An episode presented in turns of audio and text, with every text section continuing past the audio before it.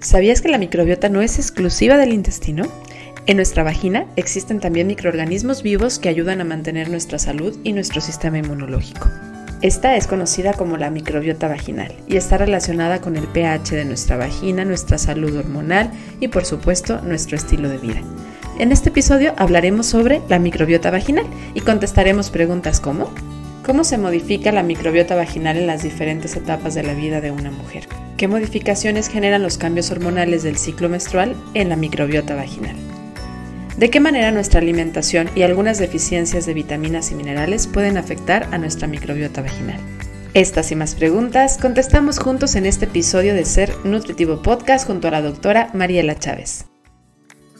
Bienvenidos a Ser Nutritivo Podcast, un espacio donde nutriremos tu hambre de aprender, crear, sentir y conectar. Soy Griselda Jiménez y junto a grandes colegas de la salud y buenos amigos, compartiremos contigo ciencia y experiencia que nutre tu ser. Gracias al reconocimiento y a la gran importancia que ha tomado la microbiota en la salud, cada vez más personas comprenden que tenemos microorganismos vivos que están coexistiendo en nuestro cuerpo. Más, si preguntamos en dónde, la mayoría va a responder en automático que en el intestino. Y es que, aunque es cierto que la mayoría de ellos viven en esa gran ciudad de nuestro cuerpo, algunos deciden vivir en las afueras de esta gran ciudad y se van a algunas otras zonas del cuerpo, como es el caso de la zona vaginal. Y aunque por décadas nos ha gustado pensar y nos han hecho pensar qué es flora y hasta nos decoran los órganos femeninos con flores, la realidad es que ahí no habitan flores, ahí habitan bacterias principalmente las cuales son muy importantes para nuestro sistema inmune y por ende son muy importantes para nuestra salud. Y para hablar de este tema y conocer un poquito más a nuestra microbiota vaginal, vamos a platicar con la doctora Mariela Chávez, quien ella es ginecóloga y obstetra, y me emociona muchísimo compartir el micrófono de Ser Nutritivo Podcast porque además nos conocimos desde nuestros inicios en el área de la salud compartiendo escuela por acá en Guadalajara, ella ya en otros lugares de la República Mexicana hoy en día, pero me encanta poder coincidir hoy en las redes sociales con ella y verla toda una profesional compartiendo su pasión y amor por la ginecología. Bienvenida, Mariale, muchas gracias por decir que sí a esta entrevista. Muchas gracias, Gris. Yo estoy muy emocionada de que me invitaste a compartir aquí los micrófonos y las cámaras contigo. Pues ya me hice ginecóloga, fíjate, desde aquellos años que corríamos ahí por los pasillos de la escuela. Desde que yo estaba en esos pasillos, yo decía, y mis amigos me recuerdan, yo siempre recuerdo que tú decías, querías ser ginecóloga, ¿por qué? Porque la verdad creo que es una oportunidad, yo como mujer que tomé, de brindar información y ayudar a todas esas mujeres que están por ahí desprotegidas en el mundo, que acudan a mí, poder solucionar dudas, eh, bueno, ayudarlas en todas las etapas de la vida. Ya sabes que la ginecología empieza pues desde que empieza la primera menstruación hasta que termina la vida reproductiva por allá en esa etapa tan importante de la menopausia. Y pues hablando de estas grandes etapas y de la eh, microbiota que existe y en esa zona que a veces está muy olvidada y que no le tomaron, no le tomamos mucha importancia, creo que es un tema realmente importante y más ahora que ha sido tan estudiado y que tiene tanta relación pues en toda la salud femenina en general. Sí, pero regularmente eh, no pensamos en que hay microorganismos ahí, ¿no? Y de hecho pensar en que hubiera microorganismos creo que a veces nos causa hasta un poco de conflicto cuando no hay esta información de que son nuestros aliados, que son aliados para mantener nuestra salud y que los necesitamos ahí por alguna razón. Entonces, para poder ir entendiendo eh, y para quienes a lo mejor dicen, oye, yo nunca había escuchado que hay microbiota vaginal, ayúdame a ponerlo así como, como con peras y manzanas, ¿qué es la microbiota vaginal? ¿Cómo está compuesta y qué es? Normalmente nuestro cuerpo tiene unos 100 trillones de microorganismos distribuidos en todo la piel, como ya dijiste, el intestino, la boca, los pulmones y por supuesto la vagina está llena de microbios pero aquí vamos a tratar de diferenciar estos microbios. Nosotros creemos que nuestra vagina es estéril, hasta alguien ahí por las quiere perfumar y quiere que huela bien y quiere hacerse lavados, ¿no? Nuestra vagina tiene bacterias, hay unas bacterias muy buenas que están ahí que se llaman lactobacilos y otras bacterias que también ahí viven, pero en una cantidad menor a, a los lactobacilos. La predominancia, vaya, de, las, de los microbios en nuestra vagina son lactobacilos de varios tipos, algunos... Eh, eh, con nombres ahí medio extraños. Estas, esta microbiota, estos lactobacilos, pues hacen una protección a esta, esta mucosa, a esta cavidad vaginal, nos previenen a las mujeres de algunas infecciones, a las pacientes embarazadas eh, de partos prematuros, por ejemplo, de contraer algunos virus, eh, virus del papiloma humano, virus de la inmunodeficiencia adquirida, etcétera, ¿no? Entonces es muy importante que nuestra vagina esté pues llena de estos bichos, aunque suena feo, de bichos, bacterias, pues sí, eso es parte de, de su flora normal, es parte de su salud y como, como bien lo decías ahorita, nos gustaría pensar que no, que es como, como estéril y que ahí no hay nada, pero en realidad pues nos benefician, ¿no? Y, son lactobacilos principalmente. A mí me gusta pensar que es como cuando en los pueblitos existen familias en su mayoría que se apellidan igual, ¿no? Vamos imaginándonos en la huerta que hay muchos Chávez, en la zona de, de Jalisco, por ahí en los altos, que hay muchos Jiménez, que es mi caso, pues de repente hay en algunas zonas donde predominan algunos de ellos, pero no quiere decir que son los únicos, pero que existan ellos en su mayoría es por alguna razón. ¿Por qué principalmente o cuál es la función de los lactobacilos? Ahí ahorita decías, ok, nos ayudan a prevenir estas enfermedades, pero ¿cómo llegan? ¿Cómo llegan? ¿Cómo se producen? ¿Cómo es que, que, proliferan ahí en, esa, en ese lugar? ¿Qué hay en particular en la zona de la vagina que hace que sean lactobacilos? Mira, estos lactobacilos yo siempre les explico que son como los buenos del cuento. Hay también malos, hay que son bacterias, unas llamadas Garnerella, Mobiluncus, etcétera. Pero los lactobacilos son como los defensores. ¿Y cómo van a defender nuestra vagina de esas infecciones o de esos microorganismos oportunistas? Porque pues sabemos que esa zona es un área muy contaminada. Tenemos el ano, tenemos la uretra, que pues son zonas eh, sucias, por así decirlo. Entonces estos lactobacilos van a ser como una capa protectora. Actúan de varias formas. La principal es, se adhieren, hacen como una película protectora en esa vagina. La vagina es como un túnel, un canal, y esos lactobacilos van a ser como una película protectora para evitar que las otras bacterias malas puedan eh, adherirse y empezar a crecer. Ese es una, como un mecanismo. Hay otro mecanismo muy importante que estos lactobacilos, estas bacterias buenas, hacen algunos procesos, principalmente de fermentación, eh, con algunas sustancias como la principal es el glucógeno. El glucógeno se encuentra ahí en nuestra vagina, en las células epiteliales. Ah, este glucógeno está estrechamente relacionada con unas hormonas que nosotros producimos, las mujeres, que se llaman estrógenos. Entonces, esos estrógenos permiten que la célula haya esa, ese glucógeno, que digamos que es como la gasolina, que toman los lactobacilos para procesarla y hacer un proceso de fermentación para producir al final una sustancia que se llama ácido láctico.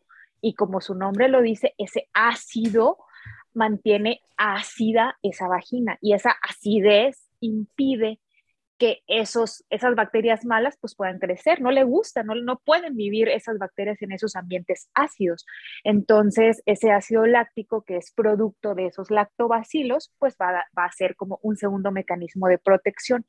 Y uno tercero que esos lactobacilos también van a producir algunas otras sustancias, no solo el ácido láctico, principalmente peróxido de hidrógeno y unas como enzimas que se llaman bactericinas que matan, por así decirlo, las ah, sustancias que producen las bacterias malas. Entonces, pues si una bacteria mala quiere crecer, pues los lactobacilos producen eh, esa sustancia que impide su crecimiento y pues por lo tanto no se van a desarrollar infecciones vaginales porque justamente estas bacterias malas lo que quieren es crecer y hacer una sobreproducción y reproducirse y causar eh, secundariamente causan infecciones porque estas bacterias producen ahí algunas aminas que nos van a dar cambios en la vagina, como principalmente algo súper común que se llama vaginosis. Entonces, pues por supuesto que nos conviene tener de nuestro lado esos lactobacilos, que haya más lactobacilos que esas otras bacterias, que repito, ahí viven, ¿eh? ahí viven, ahí están, nomás esperando la oportunidad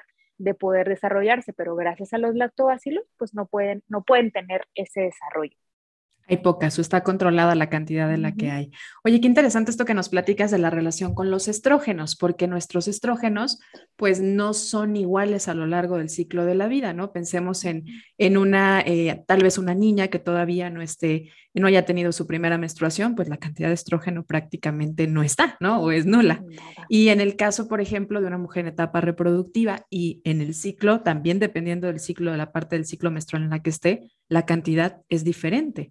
Y en una mujer en menopausia, pues también definitivamente hay diferencia. Entonces, ¿qué pasa si, si estos estrógenos son los que favorecen a, la cantidad, a tener una buena cantidad de glucógeno? ¿Qué pasa con los lactobacilos en estas etapas de la vida? ¿Cómo fluctúan? Fíjate, cuando está la bebé en la panza de la mamá, pues normalmente los bebés crecen en un medio estéril. Entonces, la primera colonización de estos lactobacilos sucede al momento que esa bebé nace de la mamá va a depender también mucho de la vía de nacimiento. Obviamente, si es un parto vía vaginal, pues bueno, va a haber una colonización importante, benéfica de esa bebé a través del canal vaginal, porque pues ahí están los lactobacilos, a diferencia de si hay un nacimiento vía cesárea.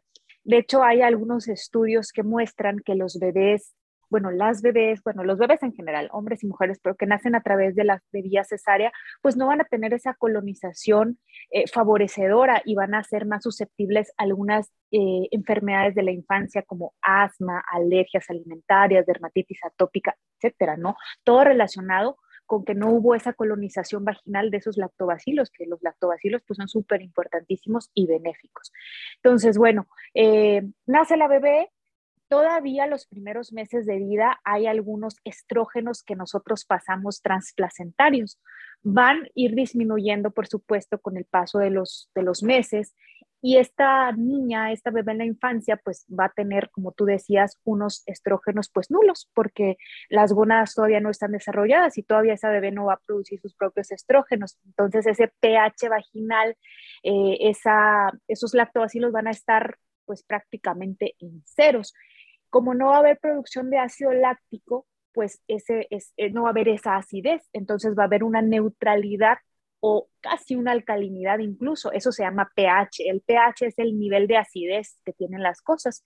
Entonces ya dijimos que pues nuestra vagina debería de estar ácida porque esa es una, barrera protectora. Entonces en estas niñas es muy común que empiecen a presentar eh, infecciones oportunistas por hongos principalmente. Además pues en la infancia tú sabes que no hay una correcta higiene, puede haber contaminación eh, ascendente del ano a la vagina cuando es el Y pues como no tenemos esa protección o no tienen esa protección las niñas, esas, las niñas, perdón, es muy, muy común que presenten infecciones en esta etapa. Cuando empieza la adolescencia, cuando empezamos en la vida reproductiva, pues nuestras gónadas empiezan a producir sus propios estrógenos. Entonces ese pH vaginal, pues poquito a poquito empieza a, a producir sus lactobacilos, los lactobacilos empiezan a producir su ácido láctico y empieza a haber una acidez eh, fisiológica. Entonces, pues estamos relativamente protegidas. Claro, va a haber algunas otras condiciones que pueden alterar esta, este equilibrio, digamos, ¿no? Como algunas prácticas sexuales que empieza a haber en esta etapa, se ha visto que el tener muchas parejas sexuales es un factor de riesgo para desequilibrar esta, esta microbiota porque pues empieza a haber eh, alguna sobre producción de algunas eh, bacterias de las malas que hablábamos. Eh, tener muchas parejas sexuales, pues obviamente nos va a predisponer a contagiarnos de alguna infección de transmisión sexual y eso pues por supuesto que puede alterar eh, la flora vaginal, empiezan, empezamos a producir algunas sustancias inflamatorias, etcétera, etcétera, ¿no? Después de que pasamos nuestra etapa reproductiva, que son bastantes años, pues esos estrógenos empiezan poquito a poquito a hacer un descenso. Cuando ya vamos a, pasando los 40, 45 años, la edad promedio de la menopausia en la mujer mexicana es 48 años. Digo, no necesariamente, digo, ya tengo 48, ya me tiene que llegar la menopausia, no, pero es un promedio general. Desde los 40 a los 55 años se puede presentar y es totalmente normal. Entonces, a partir de los 40 años empieza a haber un descenso de los estrógenos y ya dijimos que nuestra vagina, el epitelio vaginal, necesita esos estrógenos para producir glucógeno y el glucógeno se necesita, bueno, lo necesitan los lactobacilos para producir el ácido láctico. Es, es, es un, una sustancia que se degrada y al final de cuentas pues se transforma en ácido láctico. esa chamba lo hacen los, los lactobacilos. Entonces en la menopausia pues ¿qué va a pasar? Se van a acabar, se acaban los estrógenos y otra vez esa mujer empieza a tener infecciones vaginales de repetición, incluso empiezan a tener infecciones de orina de repetición. ¿Por qué? Porque, bueno, todo el epitelio vaginal está, digamos, conectado con la zona de la uretra, que es el orificio que está eh, por encima de la vagina, y pues empieza a alterar ese pH y hay mayor predisposición de que algunos microorganismos oportunistas que andan por ahí pues empiecen a colonizar y a presentar infecciones de orina recurrentes, infecciones vaginales recurrentes, principalmente también por microorganismos oportunistas como son infecciones por hongos en esta etapa. Y en, el, y en la parte del ciclo menstrual, digo, porque en el ciclo menstrual nosotros las mujeres no siempre tenemos la misma cantidad de hormonas circulantes. Entonces, también hay algunas fases dentro del ciclo menstrual en donde puede haber eh, más favorecedor el ambiente para que puedan reproducirse estas bacterias no tan buenas de las que hablábamos?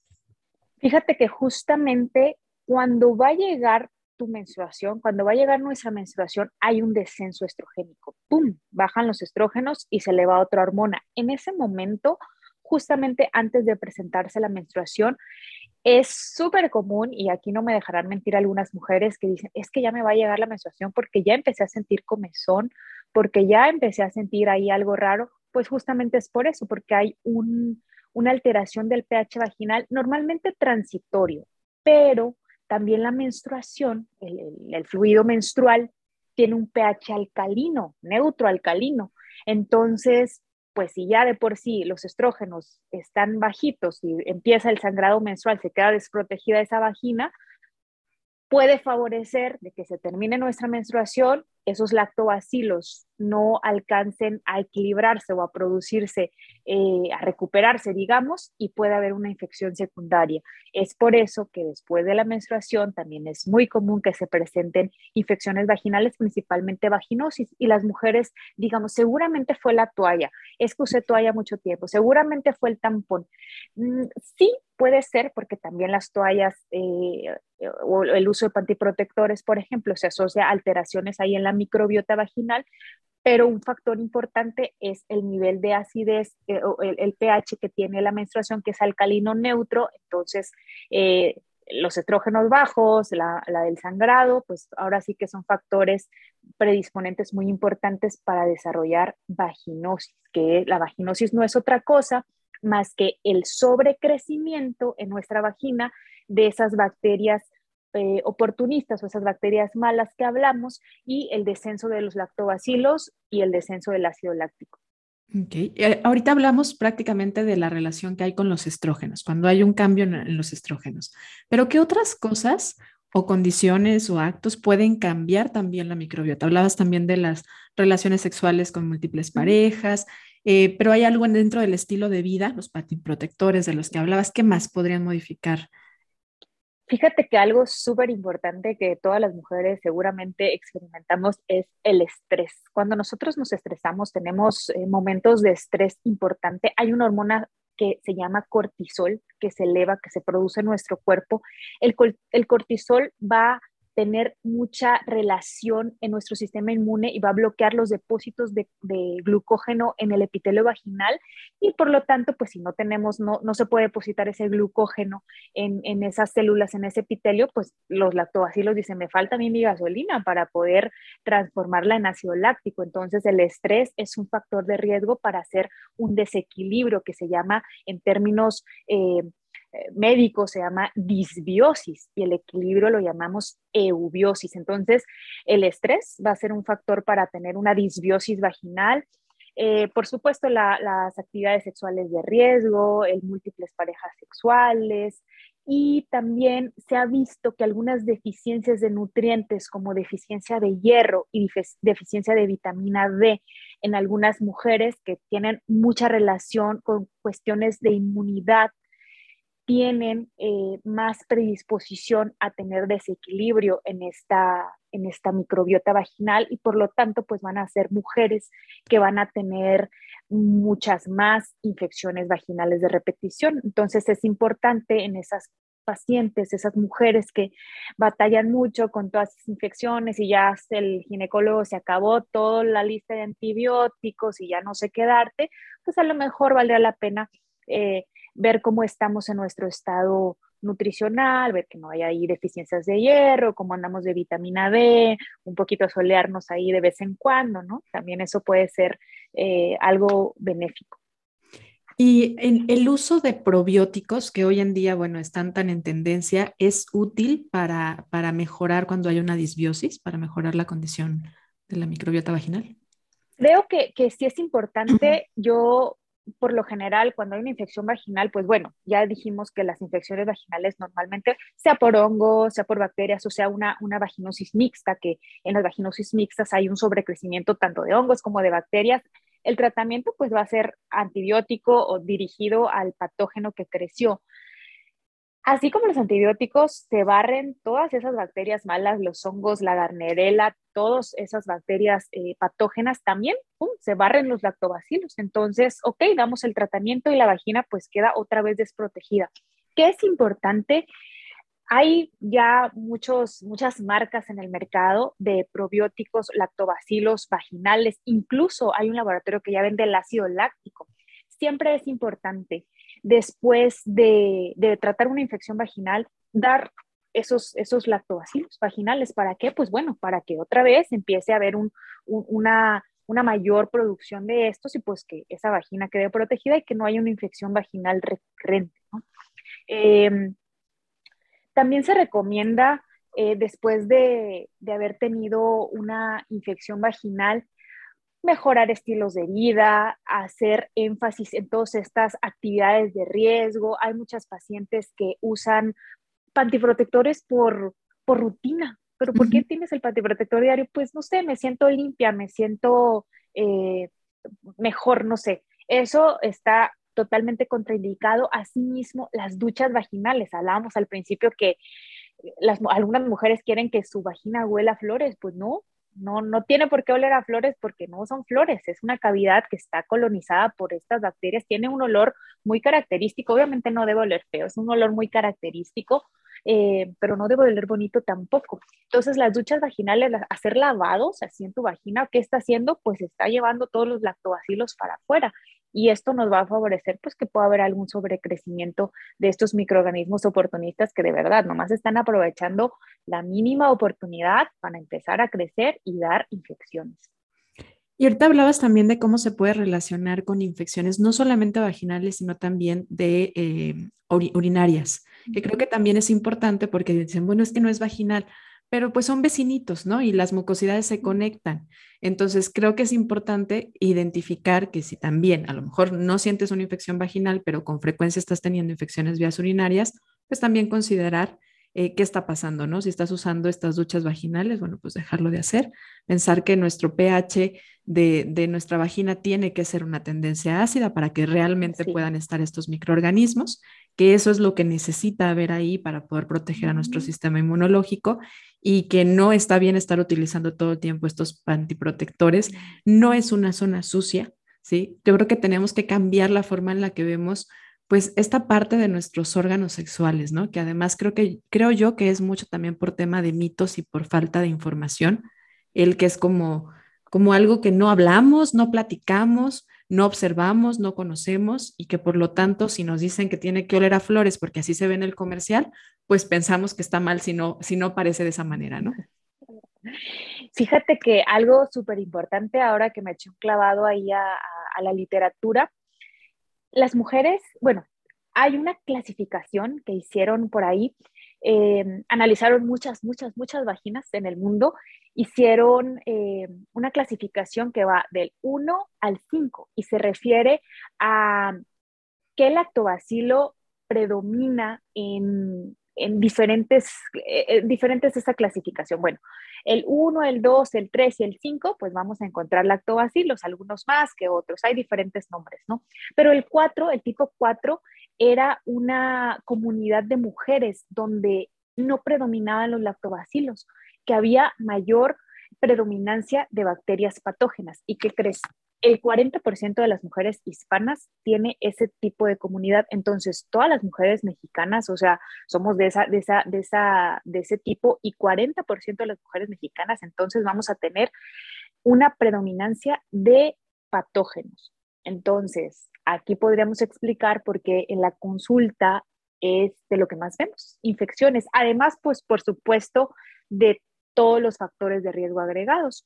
Múltiples parejas sexuales, la higiene, eh, duchas vaginales, antiprotectores, deficiencias de vitamina D, deficiencias de hierro, que de hecho también hay un estudio muy importante que se hizo aquí en México donde no recuerdo, o sea, un, porcentaje muy alto de la población mexicana tenemos deficiencia de vitamina D y ahora con la pandemia pues muchísimo más, ¿no? Entonces pues ya sabemos que todo está ahí de alguna manera conectado, entonces tenemos que hacer cambios desde, desde adentro. ¿Estos lactobacilos o muy particularmente este pH juega algún papel importante también en el tema de reproducción? Sí, fíjate que hay estudios muy importantes donde se ha visto que una baja predominancia de estos lactobacilos puede dar cuestiones de dificultad en los embarazos. Eh, impide que el semen, algunos pHs muy neutros o muy alcalinos, matan, por así decirlo, matan a los espermatozoides e impiden que hagan su ascenso hacia pues donde viene el óvulo para fecundarlo. Ese pH alcalino pues impide esa movilidad de ese esperma. Y también tiene mucho que ver ese pH, esos lactobacilos en el embarazo. Hay estudios donde muestran que los lactobacilos eh, cuando están deficientes pueden desencadenar parto prematuro, pueden desencadenar, eh, ¿por qué el parto prematuro? Principalmente porque permite ese pH alcalino ascenso de algunas bacterias, favorece unas citocinas inflamatorias, secundariamente nos va a dar contracciones y nos puede generar un parto prematuro. Eh, no en tema de embarazo, también hay una patología que se llama enfermedad pélvica inflamatoria que justamente va relacionado con esto, ascenso de bacterias, abscesos pélvicos, obstrucción de las trompas, problemas de fertilidad. Entonces, realmente me parece que en, nuestro campo la microbiota es un tema un poco menospreciado. Eh, creo que no, todavía eh, eh, en, en, cuanto a ginecología no se le da la importancia adecuada. Sí hay algunos productos que nosotros podemos ofrecer a las pacientes, claro, lactobacilos, pero son bien poquitos, o sea, son, son, creo que falta ahí un poco todavía de, de, explotar ese tema y hacer más estudios y realmente los que hay, pues han mostrado que hay una relación muy estrecha en embarazo, fertilidad, infecciones, entonces, pues sí creo que, que, que no está tan, tan explotada esa, es, esa área. Y el uso de la píldora o métodos anticonceptivos hormonales también puede llegar a, modificar la parte del pH y la microbiota vaginal. ¿Sabías que ahora Spotify te permite calificar tus podcasts favoritos? Si estamos dentro de tu lista, califícanos con 5 estrellas. Esto nos ayuda a posicionarnos de mejor manera en Spotify y lograr crecer nuestra comunidad. ¿Cómo hacerlo? Ingresa al perfil de Ser Nutritivo Podcast en Spotify. A un lado de la campanita encontrarás tres puntos en vertical seguido del texto que dice calificar este programa. Califícanos y ayúdanos a crecer. Ahora sí, regresamos al episodio. Fíjate que aquí, contrario a lo que yo, bueno, lo que a lo mejor algunas pensaríamos, en pacientes que usan píldoras anticonceptivas combinadas, que normalmente vienen combinadas con estrógenos y progesterona, lo que hacen las píldoras anticonceptivas, bueno, un ciclo menstrual normal, pues hay fluctuaciones de los estrógenos, dijimos que vienen y de repente, pum, bajan, ¿no? Que esto nos favorecía, pues en algunas mujeres, eh, mayor susceptibilidad de infecciones, sobre todo en, esa, en, esas mujeres que están en la comunidad tipo 4, ¿no? Que ya dijimos que no hay suficientes lactobacilos. Yo pensaría que esas pacientes, pues por supuesto que van a tener más predisposición en estos momentos, en, la menstruación o incluso después de la relación sexual, porque también el semen tiene un, pH bastante alcalino. Pacientes usuarias de píldoras eh, combinadas, los estrógenos se mantienen algo así, están como muy estables. Entonces, sí se ha visto como cierto beneficio de tomarlos porque van a mantener los estrógenos estables que repetimos. Los estrógenos son los que nos van a ayudar a proveer de glucógeno para que esos lactobacilos hagan su trabajo y no los transformen en ácido láctico. Entonces, pues es un, es un pues no beneficio, por así decirlo, pero sí se ha visto que, que en píldoras anticonceptivas hay menos, eh, menos prevalencia de infecciones vaginales por cambios en el pH. Va a ser mucho menos drástico, ¿no? Entonces no habría esta, tanto esta posibilidad. Oye, y en enfermedades autoinmunes, como es el caso de, bueno, pues se considera que la endometriosis podría ser una enfermedad autoinmune, ¿hay alguna variación también, considerando el tema de, de que muchas veces tiene que ver con altas cantidades de estrógeno? Fíjate que en las pacientes con endometriosis no hay una relación estrecha entre cambios en el pH. Normalmente la endometriosis, para explicar aquí, el endometrio es la capa interna del útero, que es lo que se desprende cada mes cuando una mujer regla. Este tejido son glándulas, glándulas que pues producen moco, producen sangrita. La endometriosis consiste en que esas glándulas, ese tejido migra a otras partes de, nuestra, de nuestro sistema reproductivo, principalmente ovarios, principalmente trompas, eh, alrededor de todo el útero.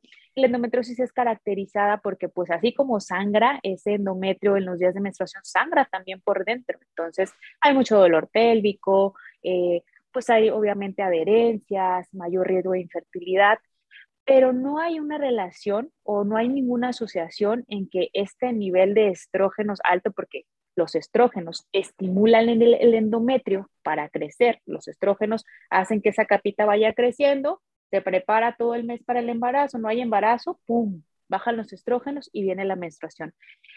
Como hay mucho más tejido endometrial afuera, pues se, esperaría o se cree que hay un nivel más alto de estos estrógenos, pero en los estudios que han hecho en estas pacientes no han notado o no, han, no ha habido una relación como tan contundente de que tengan, por ejemplo, una lactobacilosis, que la lactobacilosis es como un exceso de estos lactobacilos, o que estas mujeres como estén más protegidas, por así decirlo, de infecciones vaginales. La verdad que no, porque pues si esa fuera la lógica, yo diría, pues le doy estrógenos a todas. Y seguramente va, vas, voy a solucionar los problemas de infecciones vaginales, pero no es así. La verdad que el mecanismo, los tres mecanismos de, de, protección, digamos, que tienen los lactobacilos son complejos y no hay ningunos, pues no hay muchos estudios realmente donde se analicen a fondo. Por eso también yo ahora que me eché un clavado, ahí dije, vaya, falta realmente hacer más estudios de esa zona, hacer más estudios al respecto de, ellos.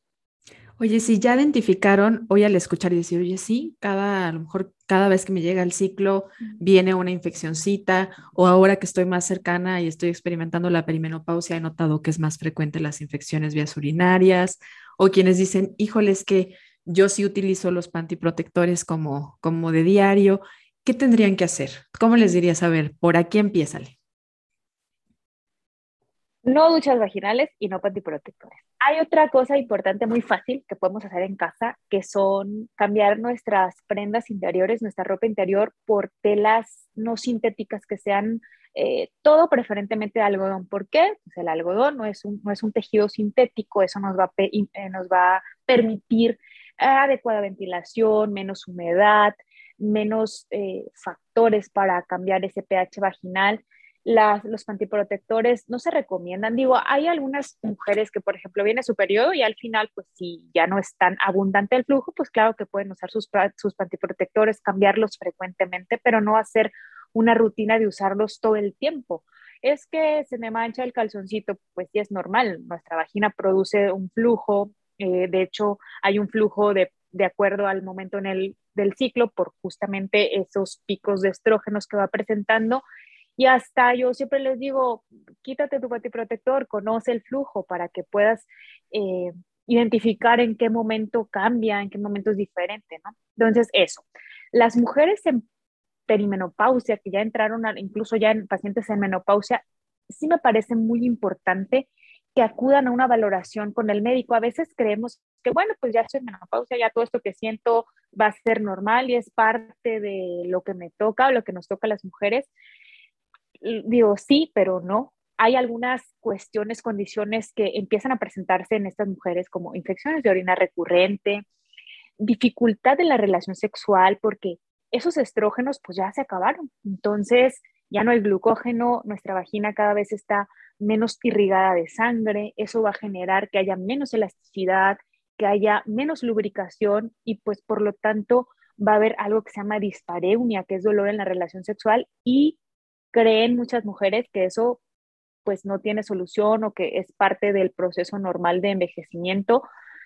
Hay tratamiento, normalmente se dan pues estrógenos locales para mejorar ese flujo vaginal, para mejorar esa producción de, glucógeno y pues así evitarles esas infecciones de orina, esas infecciones eh, vaginales por microorganismos oportunistas principalmente en, este, en este grupo específico de pacientes en, en menopausia. Entonces, vayan a, su gine, a su, principalmente ginecólogo, ¿no? Que es que nosotros somos los que vemos ese, ese tipo de casos y que sepan que hay una solución y mejora la calidad de vida de manera muy, muy importante.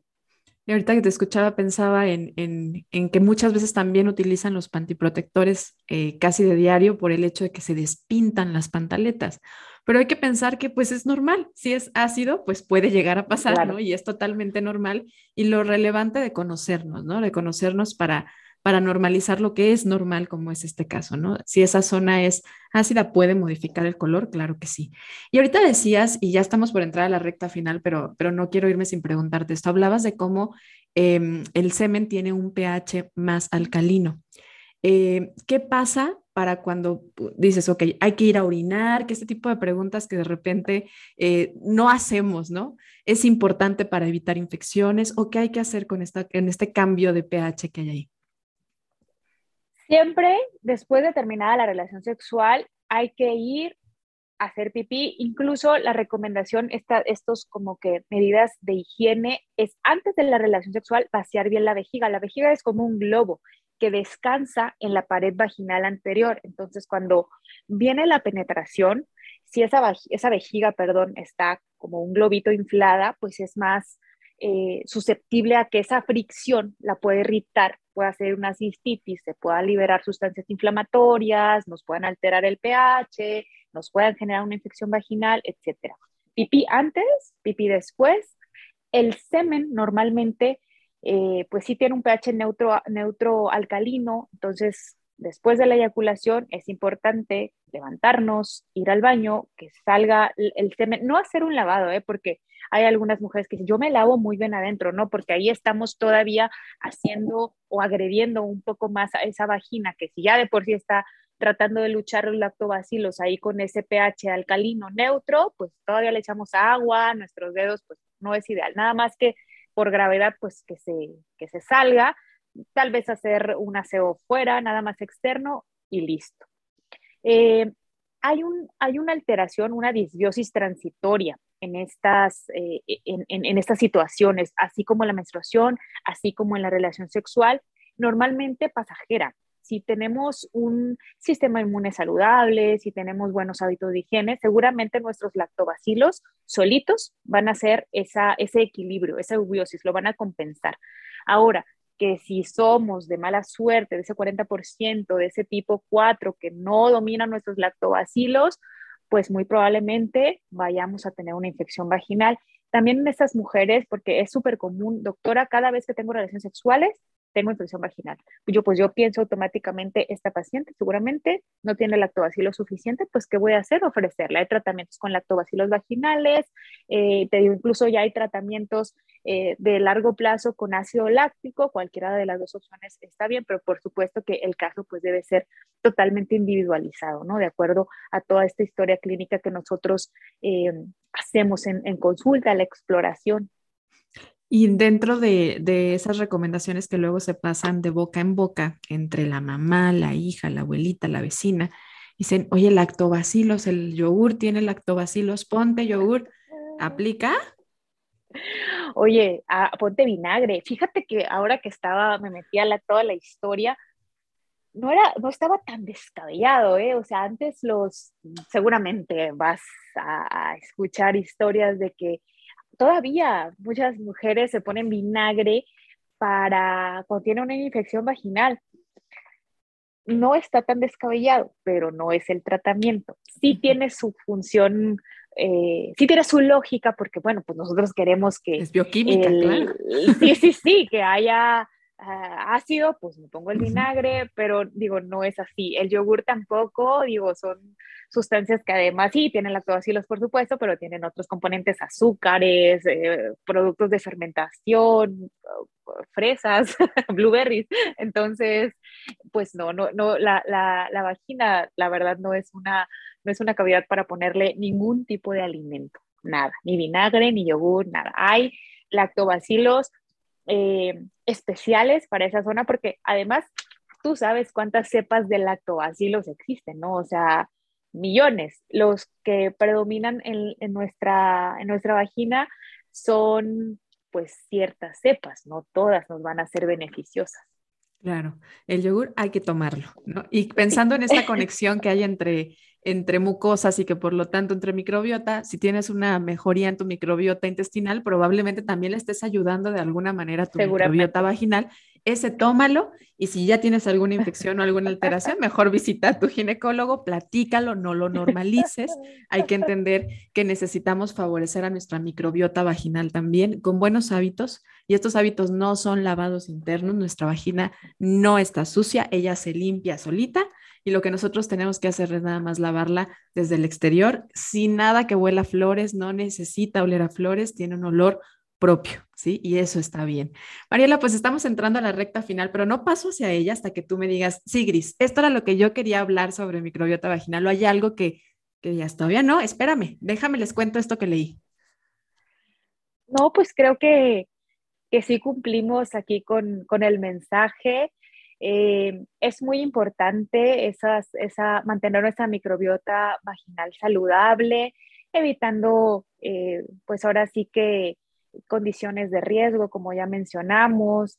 También hablábamos de, nutrientes, entonces, por supuesto que tener estilo de vida saludable, una dieta equilibrada nos va a tener nos va a traer muchísimos beneficios de nuestro cuerpo, pero por supuesto que también en esa zona, ¿no? Eh, vitamina D, adecuados suplementos de hierro, no estresarnos, que digo, es difícil en estos tiempos, pero saber manejar nuestro estrés, porque ya sabemos que esa hormona del cortisol horrible, que es una, una, una, hormona producida en situaciones de estrés, pues tiene muchas repercusiones, no solo en microbiota vaginal, en muchas partes eh, de, nuestro, de nuestro organismo, y pues definitivamente todas estas medidas yo las invito o los invito a que, que las hagan y seguramente van, van, a, van a ver muchos cambios, desde cambios pequeños como usar tejidos no sintéticos, eh, no usar protectores, no hacer duchas, tratar de eh, evitar relaciones sexuales de riesgo, uso de preservativo, eh, hacer pipí antes de la relación sexual, después, todas esas pequeñas cositas, pues sí, sí van a, a tener vaya, muchos puntos positivos en, en todo esto de nuestra biota. Pues feliz de estar compartiendo contigo este micrófono, pero antes de que te me vayas, déjame contarte que en Ser Nutritivo Podcast creemos que la nutrición no se puede quedar con ser solamente algo físico, creemos que es importante nutrir también nuestra mente y también nutrir nuestra alma. Y nos gusta saber cómo le hacen nuestros invitados para estar nutridos en estos tres aspectos, no nada más como profesionales de la salud, sino también como humana que eres. ¿Cómo le haces? ¿Cómo te gusta a ti nutrirte físicamente? ¿Cómo lo disfrutas?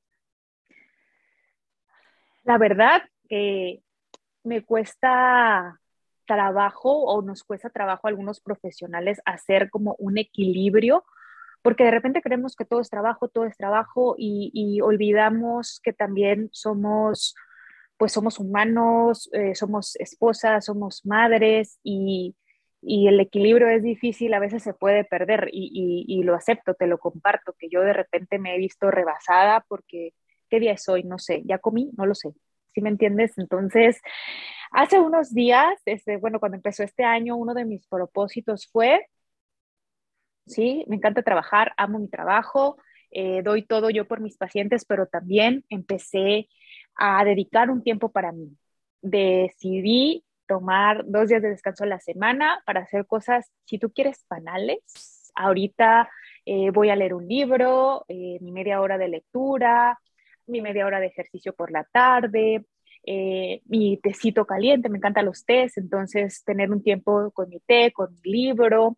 Otro día planeé estar con mi hijo, tengo un bebecito de un año y medio y me encanta estar con él y desgraciadamente antes de que empezara el año no tenía mucho tiempo para, compartir con él. Entonces, eh, todos esos pequeños cambios que yo estoy tratando de hacer este año, pues me han hecho sentirme mejor, ser, sentirme mejor persona, sentir eh, que estoy compartiendo con mi hijo, que no estoy, no, no, estoy dejando nada pasar y eso me hace realmente muy feliz. El trabajo, gracias a Dios, hay mucho trabajo. Yo agradezco pues a todas mis pacientes que están conmigo, pero también pues siempre yo eh, los invito a ti como profesional, a todos los que nos están viendo, a hacer una división, porque hay una, una delgada línea entre amo mi trabajo, muy delgada, y entre me rebasa mi trabajo, ¿no?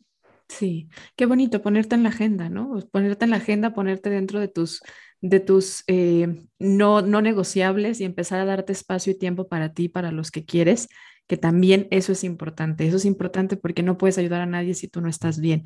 Y creo que es muy común y me encanta que nos lo platiques con esa, esa honestidad y esa humanidad que te caracteriza, que nos pasa también a los profesionales, nos pasa a los que hablamos de salud, que de repente damos todo y perdemos la salud justamente por darlo todo por la salud de los demás, ¿no? Sí, totalmente. Oye, ¿tu alma, cómo la disfrutas nutrir? Ay, Te la voy a dejar de pregunta. Sí. Te la dejo de tarea entonces. Bueno. Si ya hiciste, ya hiciste algunos cambios en lo que va de este año, bueno, pues ahora, a lo mejor ahora pregúntate cómo le vas a hacer con esto, ¿no? A veces hay cosas, y por aquí hay una gran lista de ideas que nos han dejado nuestros invitados. ¿eh, Mariela? Te la voy a compartir. A ver si alguna te hace sentido. Y estamos haciendo un libro de la vida en Ser Nutritivo Podcast. Es un libro de frases para futuras generaciones. ¿Qué frase te gustaría decirles ahí? qué quieres ponerles? un mensajito que crees que les sea útil. Bueno, pues a mí siempre me encanta decirles, y por ahí has visto, que ahora estoy, digo, retomando un poquito en esto de las redes sociales, yo lo, lo decidí porque me encanta informar y para mí me parece que la información es poder. Entonces, una mujer informada es una mujer que es poderosa y que puede tomar decisiones. Qué buena frase, muy bien.